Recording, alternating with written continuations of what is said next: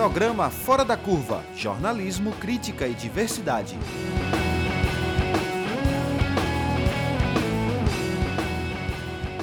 Olá, ouvinte da Universitária 99.9 FM, da Rádio Paulo Freire 820 AM e você que nos acompanha pelas plataformas digitais. Eu começo agora mais uma edição ao vivo do Fora da Curva. Eu sou Maria Eduarda Rocha, jornalista e professora do Departamento de Sociologia da UFPE. E como já estamos em plena campanha eleitoral, nossa conversa hoje é sobre estratégias de comunicação política em uma semana movimentada pelas entrevistas dos principais candidatos ao Jornal Nacional. Mais que por programas de governo, a campanha à presidência da, à presidência da República deste ano deve ser ainda mais marcada pela disputa de afetos, sentimentos e paixões. Primeiro colocado em todas as pesquisas eleitorais, Lula tem investido na memória positiva que os eleitores possuem de seus governos, na retomada da esperança e no predomínio do amor sobre o ódio. Candidato à reeleição, Bolsonaro tenta desviar o foco da crise econômica que o Brasil enfrenta atualmente e tem explorado o medo, reacendendo os fantasmas do comunismo e convocando os eleitores para uma guerra santa do bem contra o mal. Em uma campanha decisiva para o futuro do Brasil, como os candidatos tocam o coração dos eleitores nesta disputa presidencial. O Fora da Curva discute essa questão partindo do livro Um Bufão no Poder, que acaba de ser lançado pela Confraria do Vento e está sendo anunciado em primeira mão aqui em nosso programa. Para conversar com a gente, nós convidamos os autores do livro Um Bufão no Poder, Ivana Fechini e Paulo Demuro. Ivana Fechini é professora do Programa de Pós-Graduação em Comunicação da UFPE e também faz parte da nossa equipe do Fora da Curva. Seja muito bem-vinda ao Fora da Curva, Ivana Fechini. Mais uma vez, obrigada, obrigada, Eduardo, obrigada aos colegas de bancada, a todos os nossos ouvintes. É um prazer hoje estar numa posição diferente, na posição de entrevistada, para falar do nosso trabalho de pesquisa. Muito obrigada pela oportunidade. Espero que seja uma boa conversa. Paulo Demura, professor do Programa de Pós-Graduação em Comunicação da Universidade Paulista, Unip. Seja bem-vindo mais uma vez ao, ao Fora da Curva, Paulo. Muito obrigado, muito obrigado a todas e todos. É um prazer estar aqui com vocês. E também estamos recebendo Arthur Perrussi, professor do programa de pós-graduação em Sociologia da UFPE. Seja muito bem-vindo, meu colega. Arthur. Bom dia, Eduardo. Bom dia a todos. E, antes de tudo, parabéns ao livro de Ivana e Paulo. Antes de começar nossa conversa, eu lembro que o Fora da Curva também é transmitido pelo canal no YouTube da Rádio Universitária Paulo Freire. E por lá você pode enviar perguntas e comentários. Você também pode participar pelo Twitter, arroba prog Fora da Curva. Eu começo pelo livro, que vai dar um pontapé aqui na nossa conversa, Um Bufão no Poder. Ivana, você pode explicar melhor quem é este bufão? Olha, então, antes de falar quem é este bufão, ou na verdade como a gente caracteriza esse bufão, né, é, queria dizer que esse livro, Um Bufão no Poder, está disponível para para ser baixado gratuitamente o e-book no site da editora Confraria do Vento, né? Queria agradecer a Paulo a parceria e aos editores Carla Melli e Victor Paz da Confraria que fizeram um trabalho muito cuidadoso. É, acho que a gente está muito contente desse desse livro é, ser lançado nesse momento em que é tão importante a gente qualificar o debate, debate político e o debate sobre as estratégias de comunicação política, né?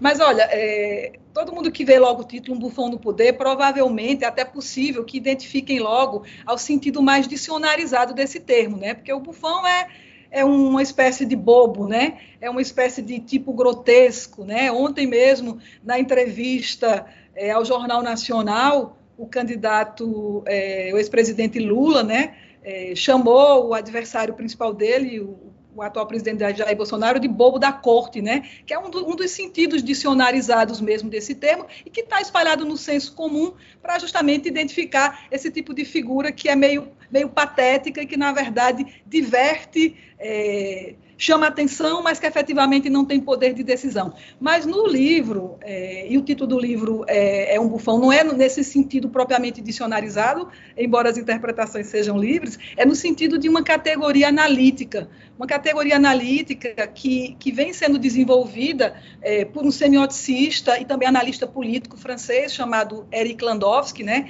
Ele, ele tem um livro do começo dos, dos anos 2000 em que ele, em que ele discute um pouco as formas como os políticos constroem a sua representação e a sua popularidade junto aos eleitores, né? É, porque ele, sempre, ele entende sempre a política como um jogo de representação, uma representação, digamos, dramática do que é a representação jurídica, né? Num regime democrático. E ele, e ele tipifica lá é, quatro, quatro modos, né? Desses políticos construir, se construírem é, perante os seus eleitores, né? Tem o, o, homem de ação, que é o tipo de político, digamos assim, mais tradicional que a gente conhecia em outros tempos, que é esse político que joga no jogo das ideias, né? apela mais para a racionalidade, é, não joga muito com a sua vida pessoal, na verdade, se apresenta sempre muito mais nos espaços institucionais. Né? Ele vai falar também do homem de ação, que é um pouco esse, esse esse político que assume o projeto coletivo e o projeto so, um projeto social, mas encarnado um pouco na sua, na sua própria pessoa, e vai falar do que ele chama dos cosmeticistas da política, que são um pouco o resultado, na, na visão dele, do marketing eleitoral, né? que são as vedetes e os bufões, né? que ele chama dos sedutores da política. O, o, o, as vedetes, pelo seu comportamento excessivamente é, pautado para agradar o gosto de determinadas é, categorias e investindo muito no que a gente poderia chamar, digamos assim, banalmente, de o politicamente correto, o certinho.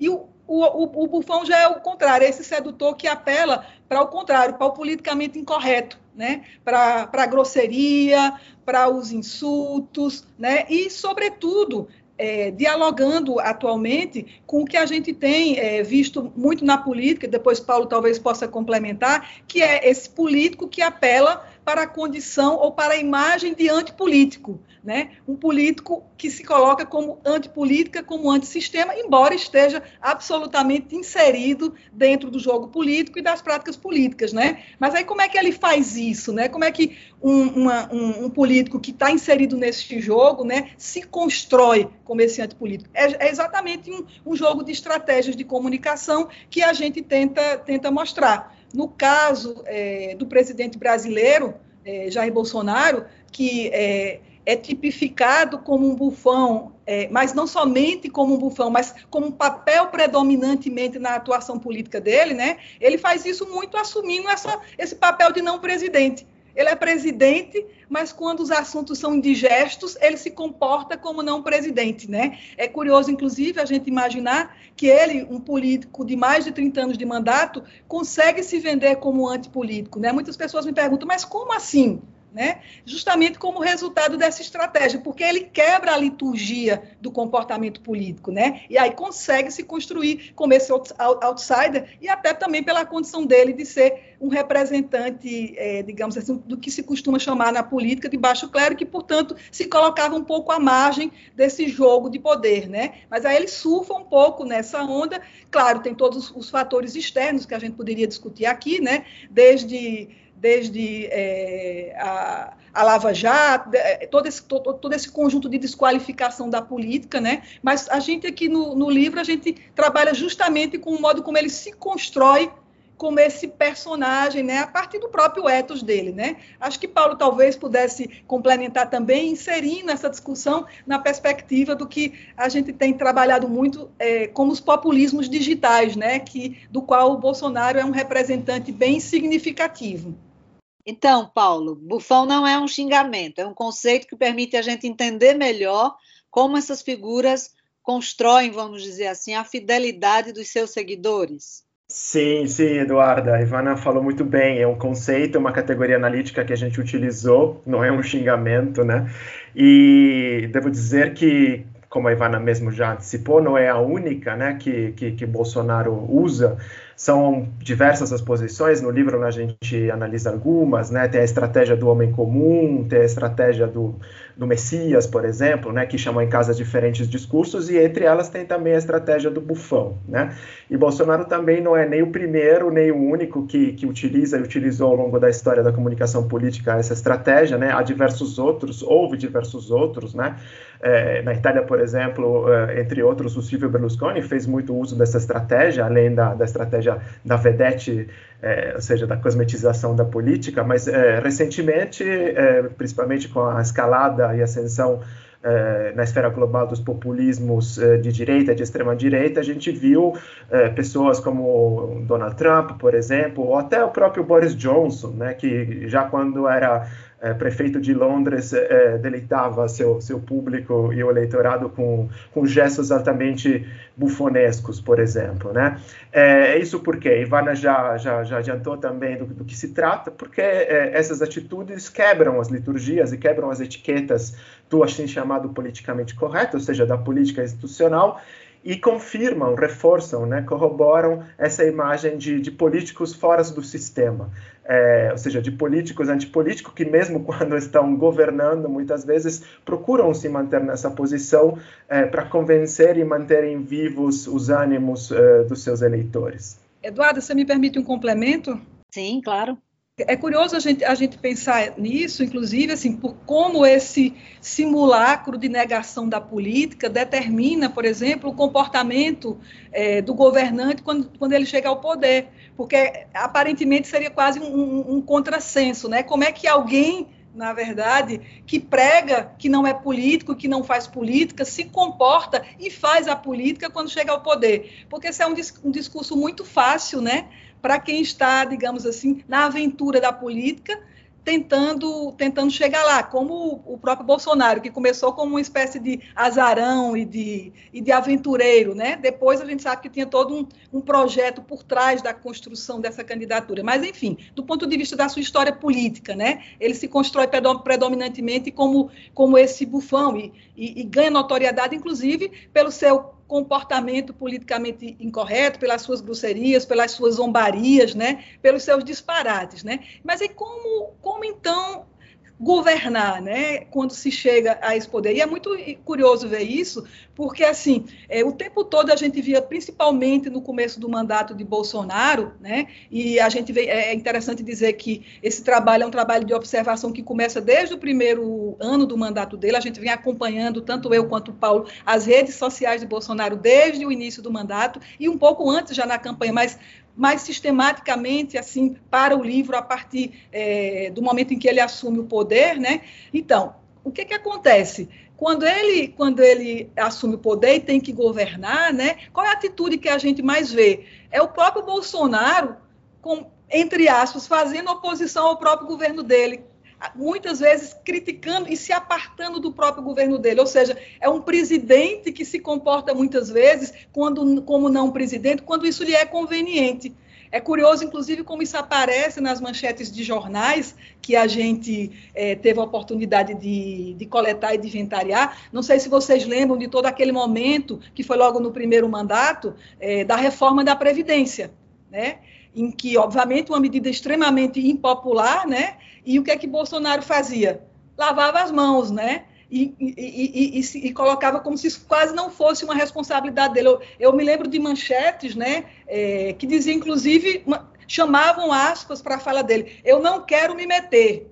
Né, ele falando sobre as negociações, os próprios aliados na época provocando ele, né? Inclusive, é, na época, o porta-voz, que também era um militar, dizendo que era necessário estabelecer um plano para limitar as declarações de Bolsonaro. Isso foi manchete, inclusive, na Folha de São Paulo. Após declaração de Bolsonaro, governo faz plano para limitar falas sobre a reforma. Veja, quase como se ele fosse uma coisa e o governo fosse outra. E isso a gente viu muito claramente também na pandemia, né?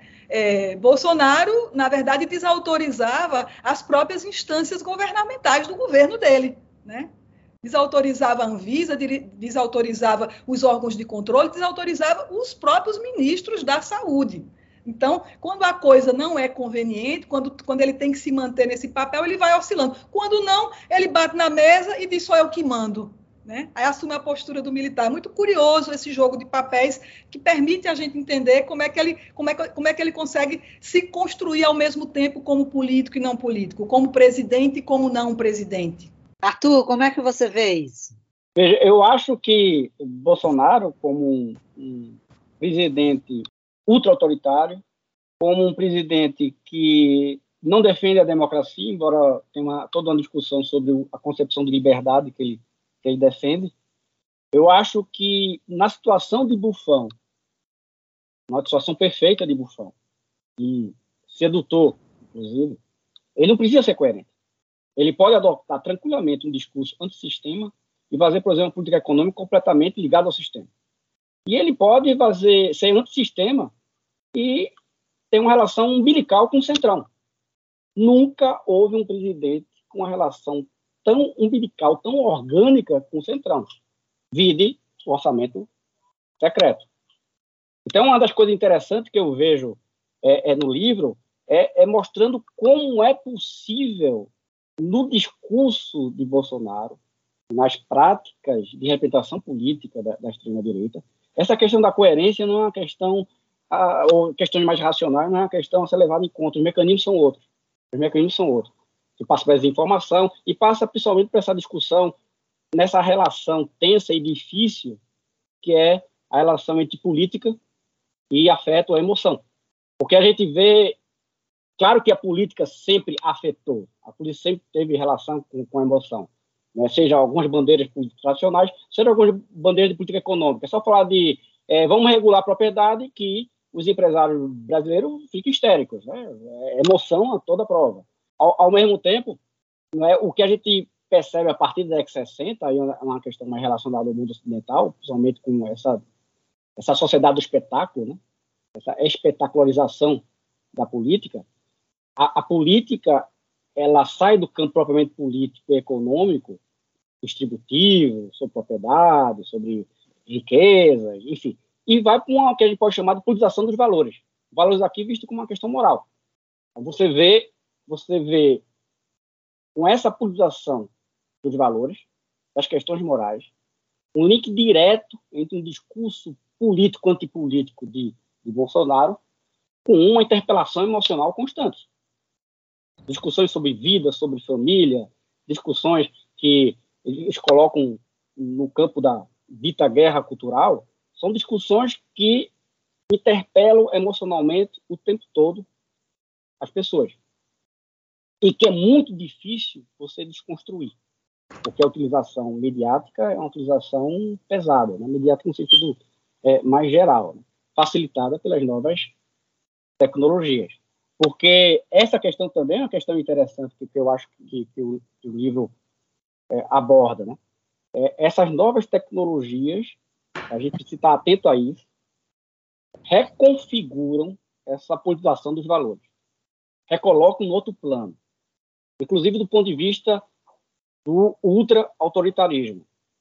Um exemplo concreto é que essas novas tecnologias elas vão interpelar diretamente, individualmente, a pessoa e não precisa mais.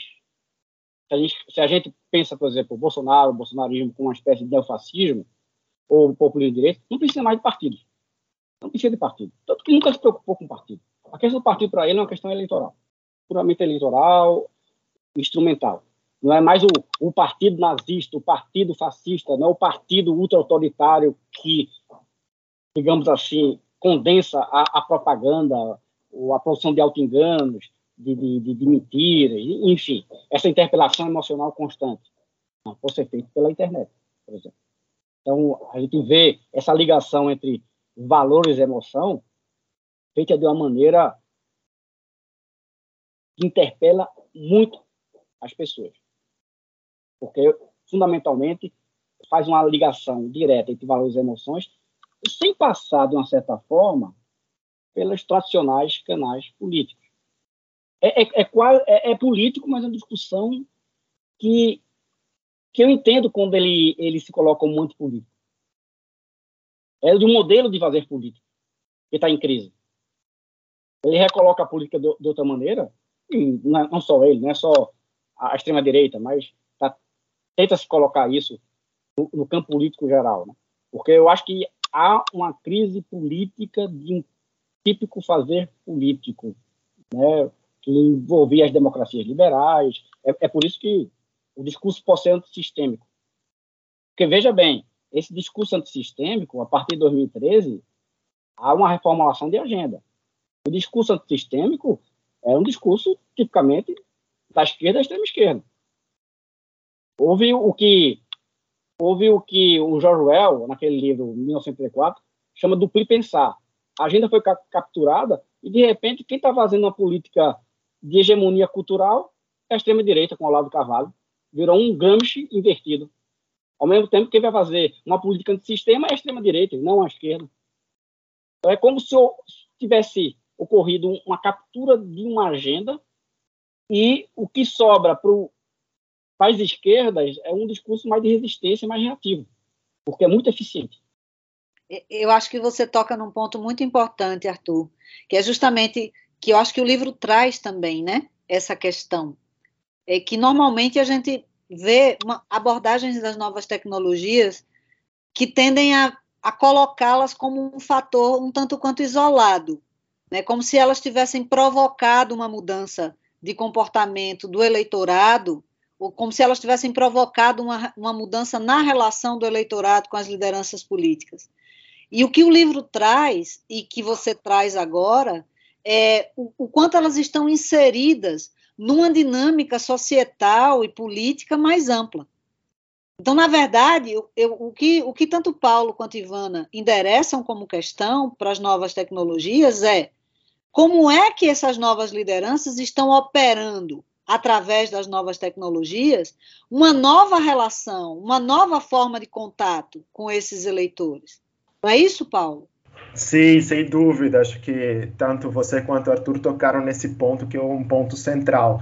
As novas tecnologias, claro, enfim, tiveram um papel fundamental né, na, na, na transformação do cenário político e da comunicação política contemporânea, né, mas elas não agem sozinhas, elas se escrevem dentro de um fluxo que é muito mais amplo e, e, e longo. Né? E é, por exemplo, é, tocaram numa questão central agora, né, na, é, que é a questão do, do, dos afetos, né, que sempre foi crucial em toda a comunicação política, desde a retórica aristotélica, enfim, desde, desde a Grécia Antiga, por exemplo, a questão é, do patos, das emoções, por exemplo. Né. As redes sociais conseguiram, de alguma maneira, assim, fazer com que isso se tornasse um tema central é, para o debate político. E a extrema-direita, por exemplo, nos últimos anos foi muito, muito capaz e muito esperta em tentar captar é, fluxos é, passionais, né, emotivos, que transitaram muito bem entre, entre as ruas e as redes. No Brasil, por exemplo, desde, desde as manifestações de junho de 2013, por exemplo. Né? E e conseguiram, eh, de alguma maneira, eh, eh, catalisar e canalizar esse, essa carga emocional que vinha que vinha da sociedade brasileira e pela qual também, né, na, construção da qual também as velhas mídias, né, já desde o impeachment da Dilma, tiveram um papel fundamental. A gente não tem que esquecer disso, né? E, e esse me parece um ponto central porque é, como você bem disse na introdução, essa, essa eleição política vai ser também uma eleição que vai ser disputada no campo dos afetos. Né? Então, agora, uh, a gente tem uma, uma candidatura, que é aquela de Bolsonaro, que está insistindo numa lógica de, de relação afetiva que é ainda uh, típica da, da, de um certo uso das redes sociais, que é aquele bufonesco da trollagem, que busca incendiar os ânimos, né, da, das provocações, por exemplo, do troll, né, essa figura típica da internet que Bolsonaro é, usa muito bem, né, uma posição que ele ocupa muito bem, que é basicamente uma, um bufão digital, né, o troll nada mais é que um bufão das redes, basicamente. E, por outro lado, movimentos afetivos, né, que, que, que tentam buscar outras, outras, digamos, eh, cargas, ou insistir em outras cargas é, é, emocionais, como vocês disseram, no, no, no, na esperança, no amor. Então, isso me parece, me parece interessante. Eu queria complementar essa questão aí que, que você colocou das tecnologias digitais, que eu acho que é um ponto central, né, assim, e que, como você mesmo disse, muitas vezes se, a, se atribui quase que, a, que, que as tecnologias, o que a gente vive hoje. De fato, a gente não pode atribuir diretamente, mas, assim, tem, tem uma determinação no modus operandi da política que é curiosa, porque... É, o que, que a gente, o que, que a gente observou, por exemplo, acompanhando o Facebook de Bolsonaro, o Instagram, esse tipo de coisa? É como se ele conseguisse construir pelas redes sociais um efeito de contato permanente e pessoal com os eleitores. Né? É como se ele tivesse sempre naquele estado de disponibilidade. É, é a construção de um efeito de acesso direto ao governante, ao presidente. Né? É, eu me lembro que logo no primeiro ano ele usava inclusive o Facebook para fazer enquetes vocês são a favor disso ou daquilo? E aí o, o, os comentários, os milhares de comentários iam: Ah, presidente, obrigado por nos consultar. Né? É, ele também instituiu as lives semanais, né? não, não podemos esquecer das, das famosas lives das lives de, é, semanais. Ele instituiu as lives do cercadinho? O, que, o que é que significa tudo isso? É a encenação desse processo permanente de contato e contato direto, sem uma mediação, né? tudo, tudo na, no, na base do simulacro, da negação desses métodos convencionais de fazer a política, né? mas tudo isso cria um efeito de, de, de estado permanente de comunicação do, do presidente com seus eleitores. É, eu, eu Estou é, vendo aqui no livro, por exemplo, alguns depoimentos, alguns comentários que a gente colocou assim, que as pessoas diziam, os comentários que nós analisamos, né? É, ah, não vou identificar, né? No livro também a gente não identifica. Ah, que bom que agora temos um canal direto, semanal e sem intermediários com o nosso presidente. Ah, é bom saber que os nossos pedidos pelo Face vão ser também atendidos. Isso mostra a preocupação com os seguidores, presidente, né? E aí, é, o tempo todo, você tem um pouco a construção né, dessa ideia de um presidente que fala direto com o povo, porque ele está nas redes sociais. É, inclusive, o hábito tão comum aos aplicativos de mensagens e às redes sociais do bom dia, do boa noite, do bom domingo. É, insistentemente, Bolsonaro posta, posta e postava, por exemplo, agora ele só posta inauguração de obras, né? Porque está no período de campanha, ele precisa mostrar que ele fez alguma coisa. Mas, assim, no, logo, logo nos primeiros anos de mandato, toda manhã era, era, era uma, uma imagem dele é, no hasteamento da bandeira, ou à noite uma, uma imagem dele com Michele Bolsonaro, desejando uma bo, um, um, um, bom descanso ou um bom final de semana para os seus apoiadores. Então é como se ele criasse um pouco esse espírito permanente de contato que é muito próprio né, do modo de comunicação das redes sociais. Isso que Paulo destacou também, que é uma questão fundamental, a questão da provocação, da trollagem, né? Não é à toa que ele é chamado de mito. Essa ideia de mito tem muito a ver com a linguagem das redes sociais, de imitar a lacração, né? Em função de uma, de uma ação que provoca impacto nas redes sociais. Talvez depois, se Paulo quiser, pode comentar um pouquinho. Mas eu não gostaria de deixar de comentar, por exemplo, qual foi a atitude de o que foi que Bolsonaro postou imediatamente no Facebook dele antes de entrar para a entrevista da Globo. Ele postou a imagem dele nos bastidores da Globo assistindo o SBT.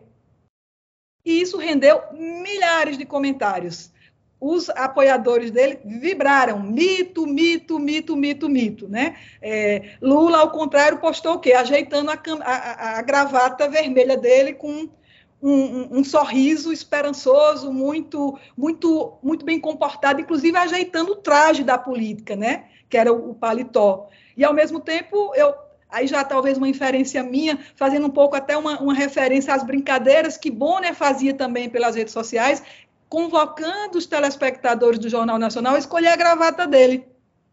É, não sei se vocês lembram que pelo Twitter, Bonner, no, no, no, começo, fazia muito essa brincadeira, inclusive como estratégia de aproximação. Então, acho que as redes sociais contribuem muito para a construção desse processo, de um lado, né, dessa desintermediação, né, que está posta aí nesse, no que alguns autores têm chamado, e a gente também fala um pouco disso, do populismo digital, mas muito a ver também com esse espírito da trollagem das redes sociais que Paulo tão bem destacou aí, né? Posso complementar rapidinho essa fala da Ivana? É, é interessante porque é, toca num ponto que, que a gente discutiu no começo, que é a questão do, do sistema da oposição ao sistema. Então, Bolsonaro postar uma foto dele assistindo esse BT é porque a Globo, como ele sempre disse, é parte do sistema ao qual ele se opõe, né? Então, é crucial esse tipo de jogo. E, e, isso nos permite também destacar os tipos de estratégias que os dois candidatos, enfim, à frente nas pesquisas estão tendo. Porque a estratégia de Bolsonaro, como provocador e como, como enfim, político, antipolítico, antissistema, sempre foi a estratégia do contra, né? Uma estratégia fundada na negatividade. Então ele sempre se opõe a algo. Se ele não tiver algo a se opor, é, ele perde sua identidade, ele perde sua força. Né? Ele não é um político do para. Enquanto, por outro lado, Lula está tendo uma postura mais, digamos, do ponto de vista da comunicação, estou falando, é mais inclusiva, uma, digamos, uma abordagem mais fundada no para, inclusive para trazer para si a própria estrutura da Globo é, e tentá-la jogá-la e construí-la a seu favor, incluí-la dentro da sua é, campanha, da sua quadro de campanha, da sua estratégia de comunicação. E você que chegou agora, nós estamos conversando sobre como os candidatos tocam o coração dos eleitores na disputa presidencial. Participam da conversa Ivana Festini e Paulo Demuro, pesquisadores de comunicação e autores do livro Um Bufão no Poder, que acaba de ser lançado pela Confraria do Vento. Também participa da conversa Arthur Perrucci, professor de Sociologia da UFPE. Eu lembro que você pode enviar perguntas pelo Twitter, arroba Fora da Curva, ou através do YouTube da Rádio Universitária Paulo Freire, onde nós estamos com esta transmissão ao vivo. A gente normalmente é, tem avançado nas discussões acadêmicas no sentido da superação de uma visão mais racionalista da política. Né? Normalmente, a gente pensava, costumava pensar é, na política como um confronto de programas, um confronto de ideias, um confronto de projetos. Cada vez mais a gente to toma consciência de que a política é muito mais o reino de afinidades, o reino de sentimentos, de emoções, de afetos, como o próprio livro de vocês mostram, e como certamente a sociologia das emoções que Arthur Perrucci pratica é, também contribui para revelar. É, mas não deixa de ser também muito assustador a gente pensar que uma coisa é a gente entender que quando a gente elege um candidato, vai ali nessa afinidade muito de valores que tem na dimensão das emoções uma forma de construção de vínculo. Outra coisa é um candidato se construir é, de uma forma que muitas vezes contraria completamente a realidade. Porque a gente fica pensando por exemplo, ouvi um discurso de um candidato à presidência que diz que os dados da economia brasileira hoje são invejados por todos os presidentes, do, por, por todos os países do mundo. Gente, isso aí não é condizente com o quadro que a gente tem de milhões de pessoas passando fome, de uma inflação galopante, tudo bem, teve uma, um pequeno recuo esse mês, de uma dificuldade de manter o crescimento do PIB num patamar razoável, de um processo claro de desindustrialização, recuo da produção industrial, da participação da produção industrial no PIB, enfim, eu poderia ficar aqui elencando as dificuldades econômicas pelas quais o Brasil passa. Então, há uma, de certa maneira, uma, uma confrontação, vamos dizer assim, da realidade para dizer o mínimo é, essa perda de racionalidade que esse tipo de estratégia comunicativa traz para a política não assusta vocês também? Qual é, o, qual é a, a perspectiva que a gente pode ter para sair disso? Por outro lado, e aí eu, eu gostaria de, de também, eu tenho tido muito esse cuidado da gente não não trazer aqui um discurso catastrofista, porque não é para isso. Depois da gente sobreviver esses quatro anos a uma pandemia e a, a, tudo que a gente tem passado, eu acho que a gente não tem nem o direito de ter uma visão tão derrotista assim, né, do que do que do que do que nos espera. Mas então, eu acho que também tem uma, não tem limites para essas estratégias de comunicação. Né? Não tem limites para a construção desse tipo de vínculo. Quer dizer, eu acho que 38% da de intenção de voto ainda é muito alto, mas o recuo de Bolsonaro para incorporar a, a pauta econômica paralelamente à pauta moral não aponta também os limites dessa estratégia de comunicação? Se essa a pauta moral, que é basicamente uma forma importante da construção desse vínculo, assustadoramente importante, não é isso? A gente pode pensar no papel recente de Michele Bolsonaro, falando coisas como: antes de o marido ocupar o, Palácio do Planalto, o local era, abre aspas, consagrado a demônios, né? dizendo coisas desse tipo. Quer dizer, a pauta moral tem um papel importantíssimo e a guerra, a guerra do bem contra o mal é, e o apelo a um, uma certa visão do cristianismo, a gente sabe que vai ser crucial nessa, nessa fase agora da campanha eleitoral, é, a gente sabe, mas Bolsonaro teve que recuar, porque os dados, os dados da realidade econômica falaram alto para uma parcela do seu eleitorado também. Vocês não acham? Não é assim que não foi assim que a, teve que vir o Auxílio Brasil, teve que vir ainda no contexto da pandemia, teve que vir agora, teve que vir agora, inclusive contrariando a legislação eleitoral, né? Então eu fico pensando, a minha pergunta é essa: né? Quais os limites para essa estratégia de comunicação? Quais os limites para essa política dos afetos? Né? As pessoas, a partir de que ponto esse vínculo emocional não começa a se esgarçar na medida em que os resultados das ações políticas começam a pesar sobre as costas das pessoas. É, como é que vocês veem é, é, tudo isso? É para a gente começar também poder ter um pouco de esperança de que a racionalidade pode voltar a ter mais espaço na política brasileira. É, Eduardo, eu posso começar, porque eu acho que depois é, talvez os meus colegas possam complementar de modo mais é, é efetivo. Mas, assim, é, eu começo um pouco dizendo que, embora a gente tenha que lutar contra, contra o catastrofismo, na verdade, é, e o limite, como você pergunta para isso, é a realidade, mas o limite é, é a realidade da, do eleitor e a realidade também do país e, da, das ações efetivas de um governo que está no poder. Se ele não tem efetivamente o que apresentar do, ponto de vista de uma realidade social, ele vai ter que apelar mesmo para essas estratégias é, evidentemente elas não são tão eficientes, porque se fosse ele não estaria é, patinando aí nessa faixa dos, dos 38, 35, enfim. Mas efetivamente ela tem uma, uma, ela tem uma, um apelo, porque senão nem, esse, nem isso estaria, porque diante da realidade, que é, o, que é o limite concreto, digamos assim, das nossas escolhas. Agora, esse discurso catastrofista é um pouco que está na base, ainda nesse momento, pelo menos nesse momento, né, da, do que a gente tem visto é, nas estratégias, pelo menos nas redes sociais e, e nos aplicativos, né, é, da comunicação de Bolsonaro. É, ele está sempre criando o caos, né? Ele está sempre promovendo o caos. E é, e é, necessário que ele promova esse caos, porque então ele pode se colocar como salvador, ele pode apelar para o discurso religioso, que hoje ganhou uma centralidade na campanha eleitoral. A, a, a, a gente está até se discutindo se a gente está elegendo um presidente ou um pastor.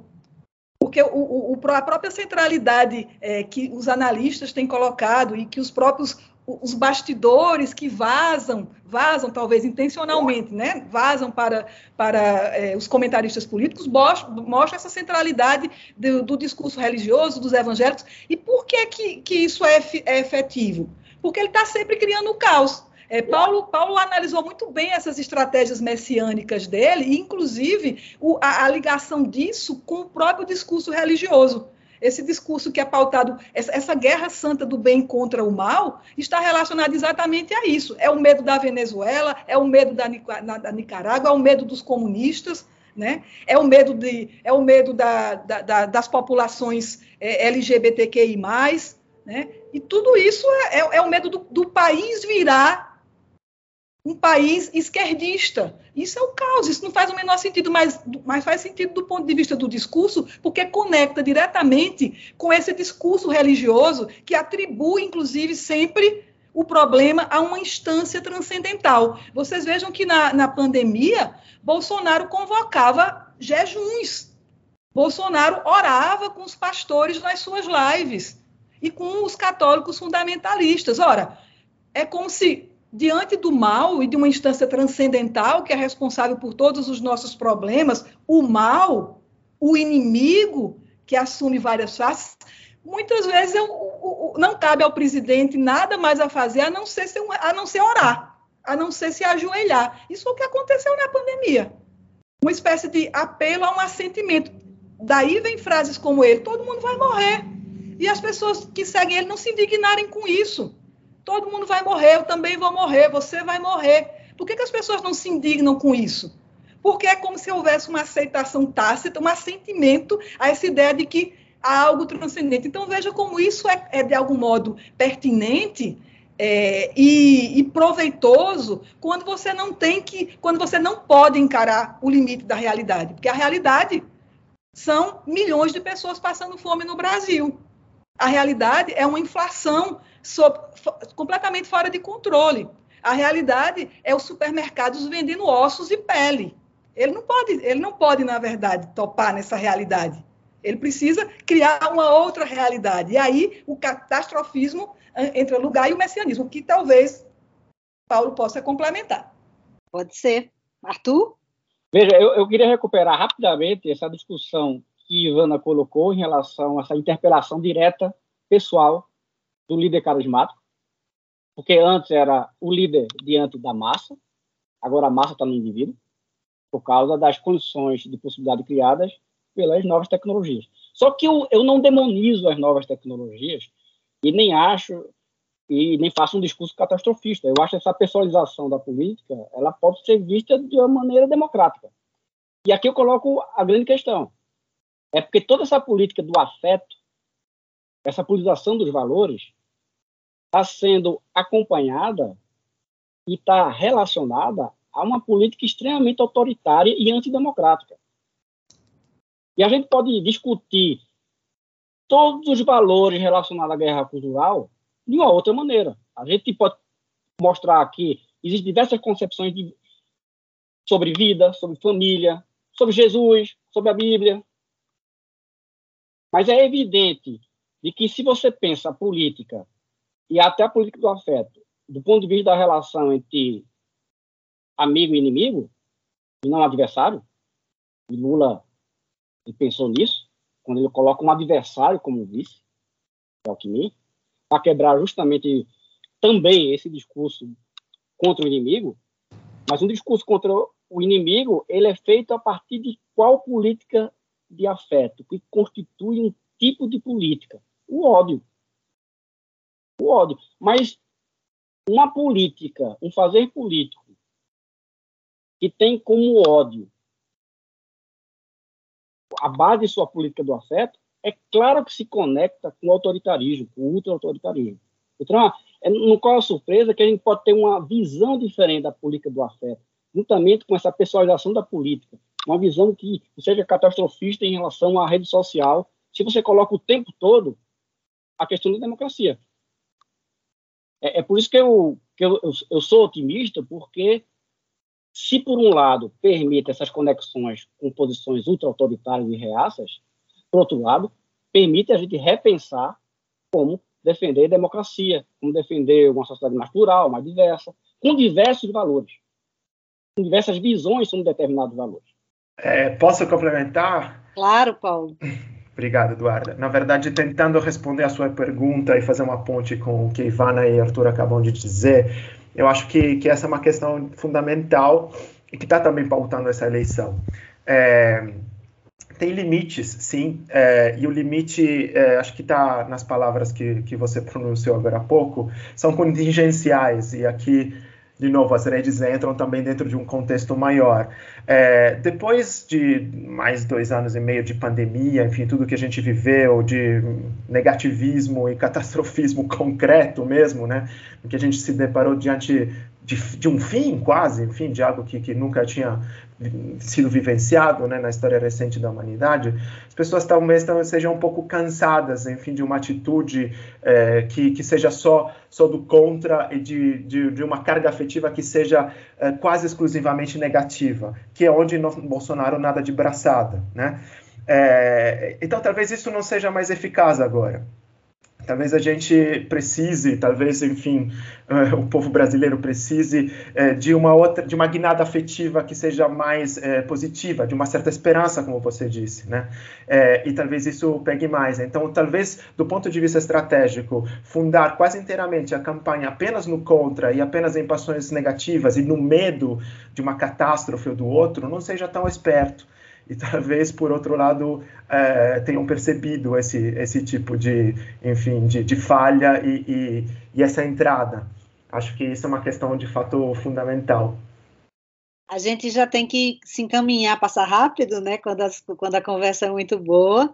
A gente já tem que se encaminhar para as considerações finais. Aí eu vou pedir para vocês fazerem o impossível que é fazerem as considerações finais de vocês dois minutinhos para cada um pensando é, na pergunta tema, como os candidatos tocam os a, o coração dos eleitores e pensando a relação dessa pergunta tema com as entrevistas dos dois principais candidatos à presidência da República na, na, no Jornal Nacional nesta semana. Pode ser?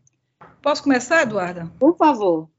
É, eu gostaria de, de, de comentar isso, é, complementando também já Paulo, é, dessa necessidade um pouco dos candidatos é, venderem é, paixões positivas, né? não só paixões negativas. Né? A gente tem, tem, tem, visto o tempo todo a venda das paixões negativas e a gente tem visto é, justamente é, a estratégia é, de Lula tentando vender a esperança, tentando vender o amor, o próprio casamento de Lula, né? Foi, foi, foi colocado como um grande conto de fadas, né? É, e inclusive na, uma, uma chave, inclusive, de um melodrama perfeito, né? Onde você tem o, o, o herói que cai em desgraça e que depois volta e que tem um final feliz, é, casando com sua amada, né? Então, assim, é, a gente não pode esquecer que a gente tem também uma tentativa, digamos assim, jogando um pouco no mesmo jogo, né? É, agendar sentimentos mais positivos. Mas eu queria é, finalizar aqui é, retomando é, a repercussão da entrevista de Lula ontem, né? Claro que assim como a de Bolsonaro, de Bolsonaro repercutiu muito a colinha na mão, né? É, onde ele, na verdade, apresentava de novo um discurso negativo, né? era do medo, o medo das, das, ditaduras de esquerda. E Lula não, Lula vendendo justamente essa esperança, a tal ponto que eu acho, eu acho que um, um, o Twitter de Caetano Veloso, né, que completa 80 anos agora, pode ser muito significativo disso. É, Caetano diz o seguinte, né, e Caetano era um, um apoiador de Ciro, que faz bem a, a linha do, do, do, homem de ação. Né? Eu chorei vendo Lula no JN, mais, é, mais do que votei nele em 2002, tanto na nossa história. Racionalmente falando, meu candidato é Ciro, mas Lula arrebata. Sou um brasileiro típico. Ou seja, é, há um processo de contágio também, que não é só o contágio negativo, é o contágio positivo. Artuzinho, rapidamente. Rapidamente, eu acho que as candidaturas que, de alguma maneira, se contrapõem a candidaturas extremamente autoritárias, elas precisam levar a sério política de valores, logo política de afeto, no sentido mais democrático. A forma de se combater o ódio, a forma de se combater o medo, a forma de se colocar o que foi colocado tanto por, Ivano como Paulo, colocar explicitamente as questões de, de, paixões positivas, né? que interpela emocionalmente as pessoas né? para fazer, não apenas para ser do bem, mas para fazer o bem. Foi bem rápido. Paulo.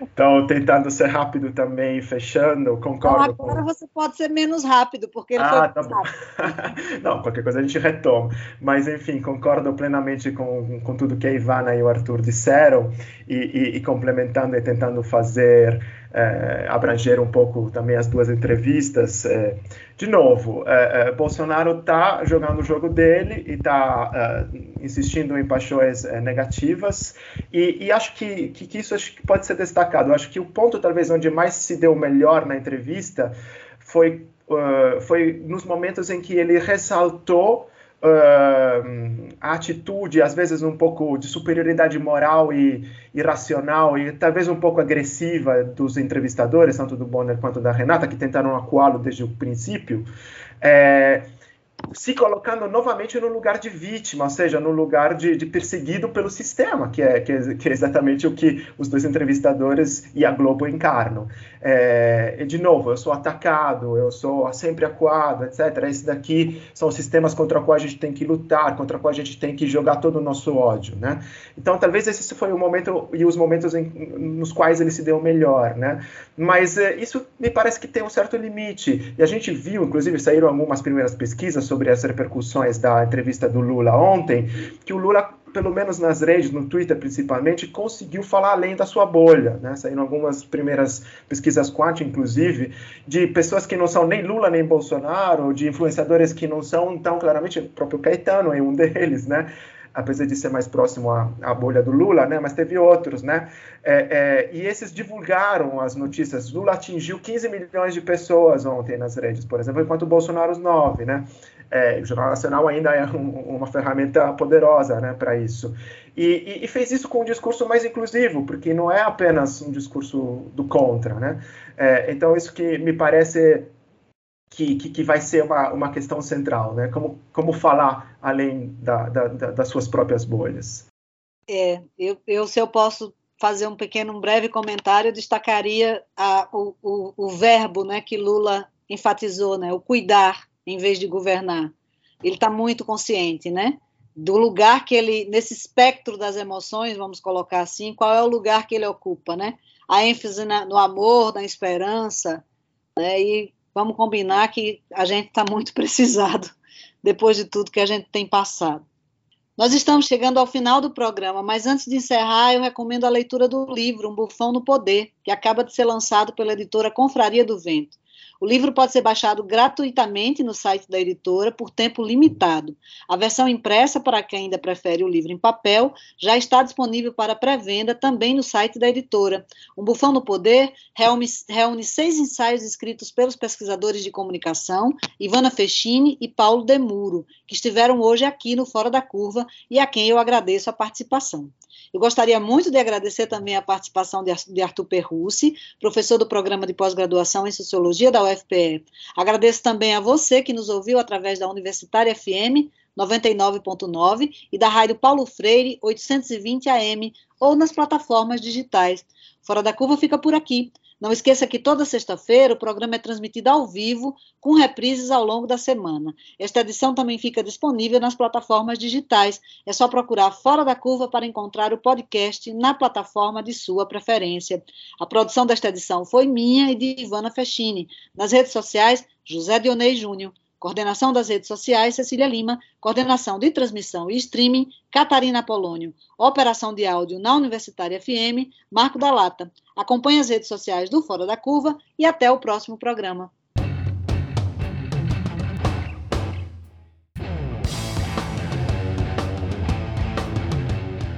O programa Fora da Curva é uma realização do Departamento de Comunicação Social da UFPE, com o apoio do Departamento de Sociologia e do Núcleo de Rádio e TV Universitária.